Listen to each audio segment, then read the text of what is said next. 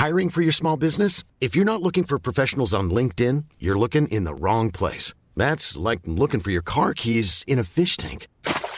LinkedIn helps you hire professionals you can't find anywhere else, even those who aren't actively searching for a new job but might be open to the perfect role. In a given month, over 70% of LinkedIn users don't even visit other leading job sites. So start looking in the right place. With LinkedIn, you can hire professionals like a professional. Post your free job on linkedin.com slash people today.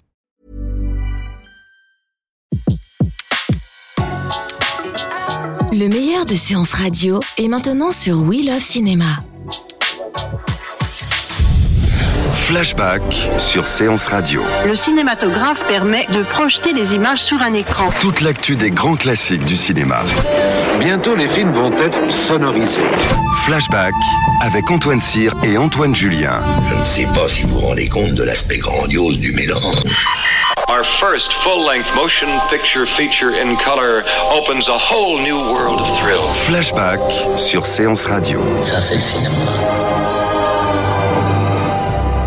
Parmi les nombreux événements et rétrospectives en ce début d'année 2018, citons la rétrospective Samuel Fuller à la Cinémathèque française, le festival Premier Plan d'Angers et la rétrospective Tim Burton à l'Institut Lumière que nous évoquons en compagnie de Patrick Brion, invité spécial de Flashback. Mais nous débutons cette rubrique avec l'exposition Segundo de Chaumont à la Fondation Jérôme Sédou-Paté. Parmi les nombreux événements de ce début d'année, débutons avec l'exposition Segundo de Chaumont à la Fondation Pathé qui se déroule jusqu'au 10 mars 2018. Créateur d'effets spéciaux, coloriste, photographe, opérateur et metteur en scène, Segundo de Chaumont fut, à l'instar de Georges Méliès, l'un des pionniers des débuts du cinéma en Europe. Débutant sa carrière à Barcelone, il arrive à Paris en 1906 où il travaille chez Pathé à la réalisation de scènes à trucs. Il se fait rapidement remarquer par ses nombreuses trouvailles. L'exposition présente pour la première fois un ensemble inédit de plus de 350 pièces, soit une sélection de photographies de plateau au début du XXe siècle provenant de fonds de l'acteur et scénariste Max Bonnet, du Museo Nacional del Cinema de Torino, ainsi que des affiches issues de la collection de Pierre Tcharnia. Nous sommes partis à la découverte de cette exposition en compagnie de Stéphanie Salmon, directrice des collections historiques de la Fondation, qui nous en dit davantage sur ce maître des trucages. Stéphanie Salmon, bonjour, merci beaucoup euh, d'être avec nous dans Flashback. Alors, est-ce que vous pouvez nous dire quelle est la place de Segundo de Chaumont dans l'histoire des pionniers du cinéma Segundo de Chaumont a une place assez particulière parce qu'il, euh, d'abord, c'est un personnage qui est auréolé d'un certain mystère. On, connaît assez peu de choses sur sa vie et il s'est jusqu'à aujourd'hui un peu présenté, ou les historiens le présentent un peu comme un suiveur de, de Georges Méliès. C'est quelqu'un qui prolonge euh, la, vie des, films à trucs en, proposant essentiellement ce, ce type de film euh, au catalogue pâté. Et c'est même pour ça qu'il semble avoir été embauché. Mais c'est pas exactement la même chose. Il innove, euh, il, y a tout un univers aussi qui lui est propre et il a été reconnu assez vite par ses contemporains comme un grand spécialiste euh, du trucage. Il a même terminé euh, sa carrière en Italie avec Giovanni Pastrone parce qu'il était euh, un des maîtres de- des effets spéciaux. Alors dans l'exposition que vous lui consacrez, on peut découvrir de nombreuses photographies euh, qui viennent de différents fonds, de différentes sources. Est-ce que vous pouvez un petit peu nous raconter comment vous avez pu constituer euh, cette exposition à partir de ce d'important euh, catalogue d'archives? Alors c'était pas gagné dès le début parce qu'en fait dans dans la collection de la Fondation, il y avait finalement très peu d'affiches qui étaient consacrées au film de Segundo de Chaumont. Et puis il y a eu une sorte de miracle qui a été ce, ce fonds de photographie qui est conservé au Museo Nazionale del Cinema de Turin, qui est un- l'un des grands musées du cinéma en Europe. Euh, et Turin, c'est aussi la ville où a démarré le cinéma en Italie. C'est la ville où Segundo de Chaumont a travaillé et où son fils, euh, Robert, a déposé, euh, enfin Robert donc a déposé un ensemble de photographies, plus de 350 photographies au musée de Turin. Et donc il y avait cet ensemble qui reste encore assez méconnu, qu'on a nous ici à la fondation identifié, enfin on a identifié les films, on a essayé de constituer un inventaire. Voilà, donc ça c'est le fond le plus important. Donc ces photographies ont à voir avec euh, Segundo de Chaumont. On ne sait pas si c'est lui qui les a prises, si c'est exactement à chaque fois ses films, mais il y a évidemment un rapport. Et c'est des photographies sur lesquelles on voit beaucoup de, de trucage, on voit les coulisses des décors, on, voit aussi qu'il emploie régulièrement les mêmes comédiens. Il y a tout un tas de, de trucs et astuces en fait des studios qu'on peut voir à travers ces photographies.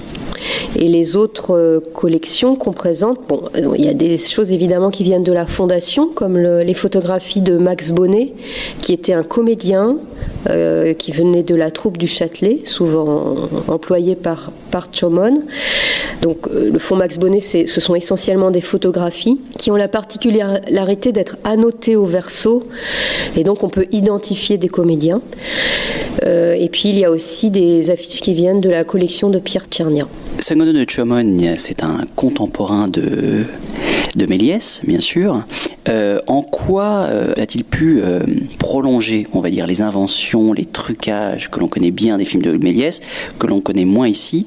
En quoi, soit il a été un précurseur, soit il a été un, suiveur de l'art des trucages de Méliès? Oui, ça a dû très probablement être un des admirateurs de Méliès. En tout cas, il réalise des films en connaissance de cause. Il reprend parfois des, des, sujets que Méliès a, a réalisés, comme euh, En avant la musique ou, euh, ou dans, dans, le film Une excursion sur la Lune, qui semble être une copie, mais six ans plus tard, du voyage sur la Lune. On est dans la même veine et en même temps, c'est pas exactement la même chose. Ce sont aussi, dans, les deux cas, des hommes qui s'inscrivent dans une culture du 19e, qui est encore celle du 19e siècle, avec toutes les féeries. Et Chomon, euh, bon, souvent, ce qu'il reprend, c'est quand même des. Enfin, il s'inspire aussi des féeries qu'on pouvait voir sur les scènes parisiennes, qui était déjà un genre qui commençait à péricliter, et lui bon, poursuit tout en commençant aussi à faire des films euh, narratifs. Voilà, c'est assez divers. Et les trucages aussi sont quand même pas toujours les mêmes.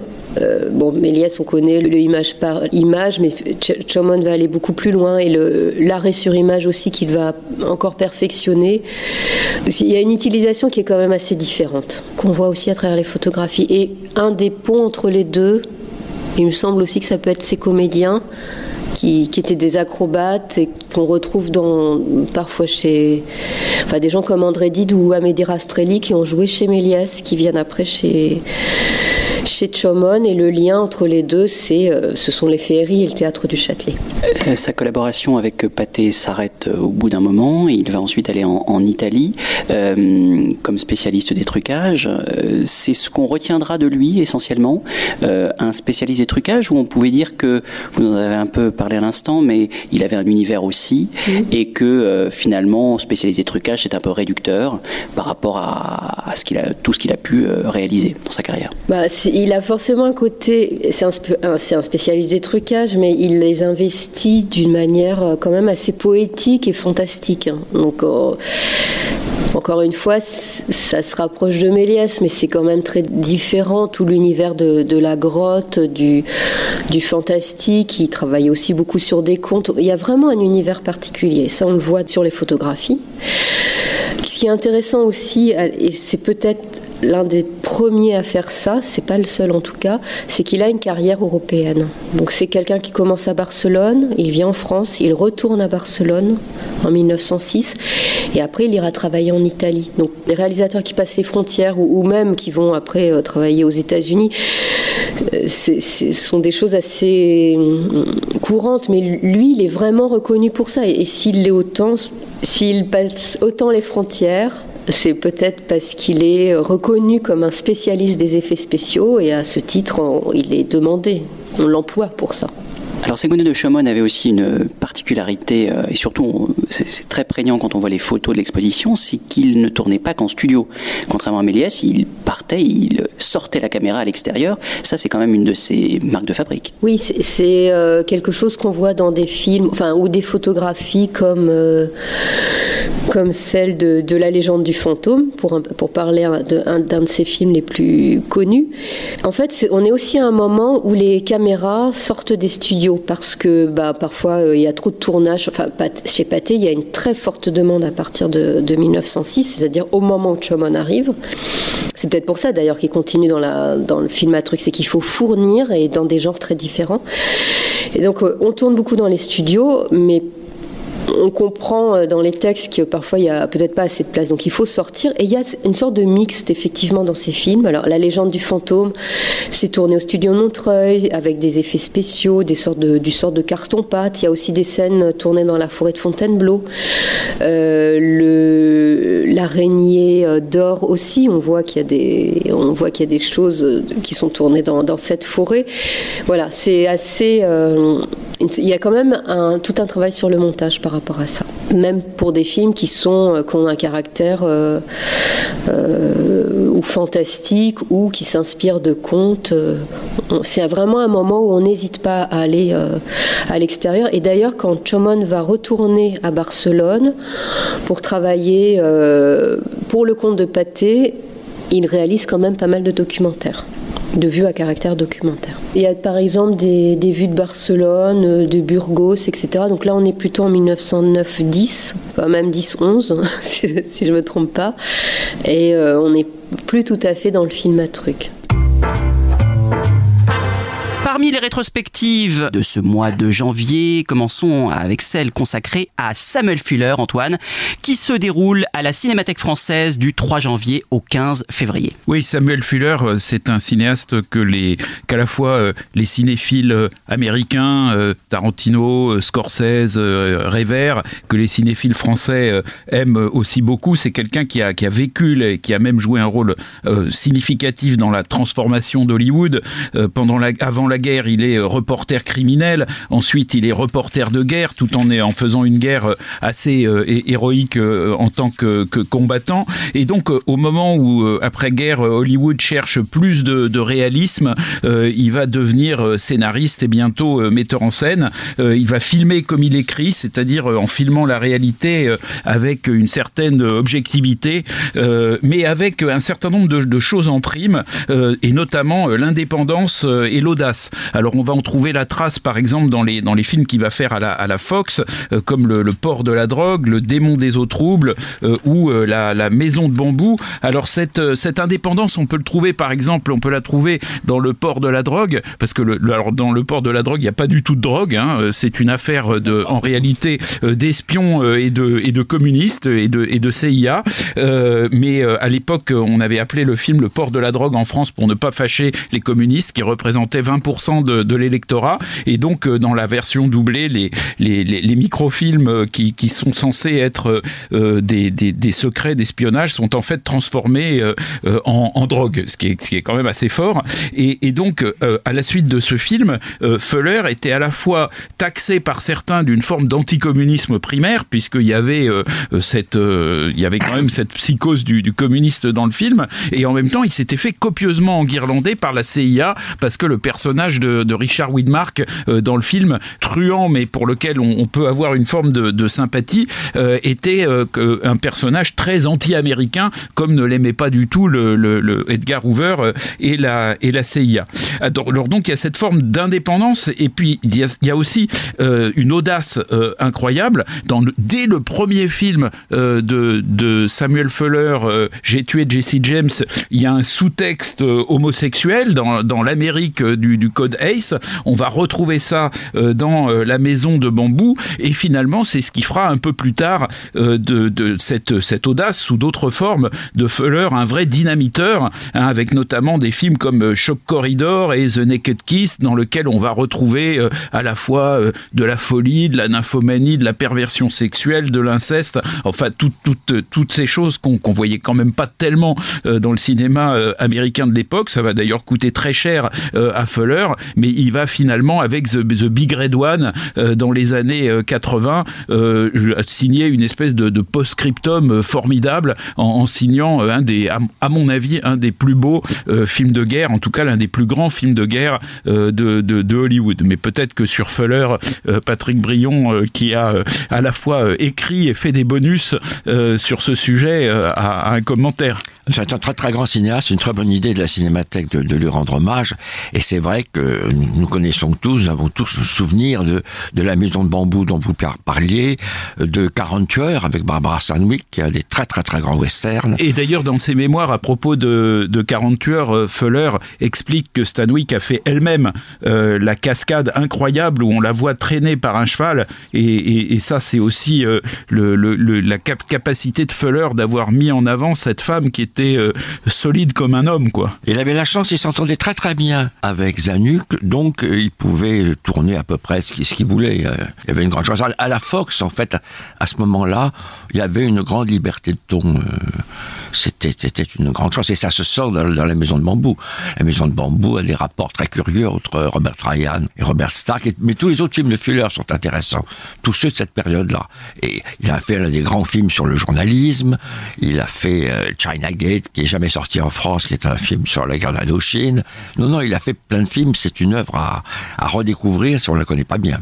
Et en effet, une œuvre à redécouvrir euh, à la Cinémathèque, mais pas seulement, à redécouvrir aussi euh, en littérature, puisque plusieurs livres euh, sortent sur Samuel Fuller. Samuel Fuller, Le choc de la caresse, sous les directions de Jacques Daniel et Jean-François Roger, aux éditions Yellow Now. Un autre livre, Samuel Fuller, Un homme affable, de Jean Narboni, aux éditions Capricci. Également, Samuel Fuller jusqu'à l'épuisement, de Franck Lafont, aux éditions Rouge Profond. Et puis, euh, si vous voulez encore en savoir plus sur Samuel Fuller, il y a un documentaire, euh, Fuller Life, euh, réalisé par Samantha Fuller, un portrait atypique et passionné du grand cinéaste américain, donc édité en Blu-ray et DVD chez Carlotta. Everyone knows what this is, but few of us know what throbs underneath. And I know. I wrote the story of Underworld USA. My name is Sam Fuller, and in order to back up my story, I had to get facts. Well, I dug deep, and I got the facts. Facts that uncovered a world of vice and crime. And that's why Underworld USA has to be seen, because this world, with all its quiet brutality, is a threat. It's a threat to everyone, everywhere. Parmi les autres événements, citons le festival Premier Plan d'Angers qui se déroule du 12 au 21 janvier. Il est euh, présidé cette année par Catherine Deneuve. Alors, euh, le festival Premier Plan d'Angers parle beaucoup, bien sûr, des films d'aujourd'hui, mais aussi des films d'hier, à travers une rétrospective euh, sur Pedro, une rétrospective intégrale de Pedro Almodovar. Également une rétrospective Agnès Varda, qui, rappelons-le, vient de recevoir très récemment à Hollywood un Oscar d'honneur. Elle sera présente présentant évidemment ses nombreux longs métrages, mais aussi ses courts métrages et ses documentaires plus récents. Les Monty Python, et ça, ça me réjouit particulièrement, seront également à l'honneur à travers une sélection de plusieurs films. Et puis bien sûr, euh, j'oubliais, pardon, le cycle Drôle de famille, euh, histoire de famille marquante du cinéma, une, belle, plutôt une belle sélection puisqu'on y retrouve euh, à nos amours le temps des gitans, euh, Just the Wind, mon oncle ou encore Rocco et ses frères. Et puis bien sûr, le Festival d'Angers rend un hommage un peu particulier à Jeanne Moreau, euh, en présence de José Dayan et Jérôme Clément, puisque Jeanne Moreau fut euh, la présidente du festival en 2003 et la fondatrice des ateliers d'Angers en 2005. En avant-première du festival Sport et Cinéma qui se déroulera à l'Institut Lumière de Lyon du 1er au 4 février, il y aura le ciné-concert dédié au sport au temps du cinéma muet, ciné-concert à l'Auditorium de Lyon qui se déroulera le lundi 22 janvier à 20h. Programme présenté, est-il besoin de le rappeler, par Thierry Frémaux. Alors, euh, bien c'est le cadre, dans le cadre de cette cinquième édition, hein, un voyage en plein cinéma muet à travers une sélection drôle et étonnante d'extraits de films qui se sont emparés avec bonheur du sport. Il y aura notamment l'irrésistible, les irrésistibles Irrésistible lumière de la ville, pardon, de Chaplin. Euh, une soirée donc euh, en préambule de ce festival à découvrir. Et puis on termine euh, cette partie rétrospective événement toujours à l'Institut Lumière avec la rétrospective Tim Burton qui se déroule du 9 janvier au 4 mars. Artiste majeur hein, qui a passé sa, sa jeunesse tout d'abord dans la banlieue triste de Burbank, un univers sans histoire, sans culture, sans passion, selon ses dires. Durant cette période, il réalise plusieurs courts-métrages amateurs Super 8 et Pourtant peu doué pour les études, il intègre tout de même le prestigieux California Institute of the Arts, où il fait la rencontre de Rick Heinrichs, qui deviendra l'un de ses principaux collaborateurs. Grâce à ses talents dessinateurs, il finit par rejoindre le département d'animation des studios Disney, puis artiste concepteur sur Taram et le chaudron magique, il voit tous ses dessins préparatoires refusés par le studio qui les jugeait trop morbides. Il réalise ensuite le court-métrage Vincent, qu'il peut réaliser grâce à l'appui de deux alliés de Disney, d'une noirceur et d'une poésie euh, que je trouve toujours assez incroyable. Le film est sans doute la synthèse de toute l'œuvre burtonienne. Il en fera même un long métrage un peu plus tard. Il fera par la suite Frankenweenie, puis libéré de Disney. Il réalisera Pee-wee, son premier long métrage, avant d'entamer la carrière que l'on sait, Batman, Ed Wood, Mars Attacks, Sleepy Hollow, Big Fish, Charlie et la chocolaterie. Une carrière un peu balbutiante aujourd'hui où l'inspiration s'est euh, amenuisée, reproduisant un peu toujours les mêmes motifs. Un mais... peu décevante. Voilà, et c'est Patrick Brion qui le dit, et je pense que on peut malheureusement rejoindre ce constat, mais il demeure à jamais l'auteur de l'un des plus grands films sur la différence, le bizarre et merveilleux Édouard Oma d'Argent, à retrouver bien sûr dans cette rétrospective.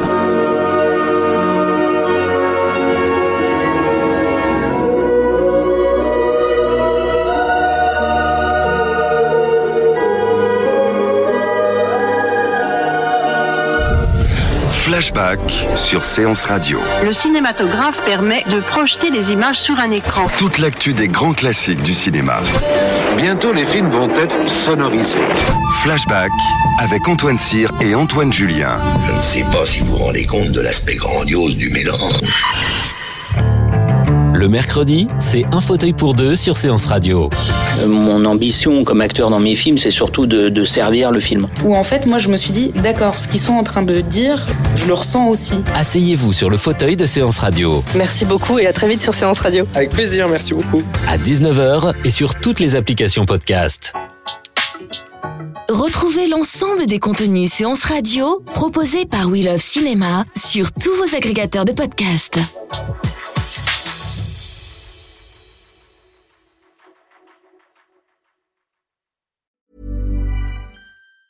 Mom deserves the best, and there's no better place to shop for Mother's Day than Whole Foods Market. They're your destination for unbeatable savings, from premium gifts to show-stopping flowers and irresistible desserts. Start by saving 33% with Prime on all body care and candles. Then get a 15-stem bunch of tulips for just $9.99 each with Prime. Round out Mom's menu with festive rosé, irresistible berry chantilly cake, and more special treats. Come celebrate Mother's Day at Whole Foods Market.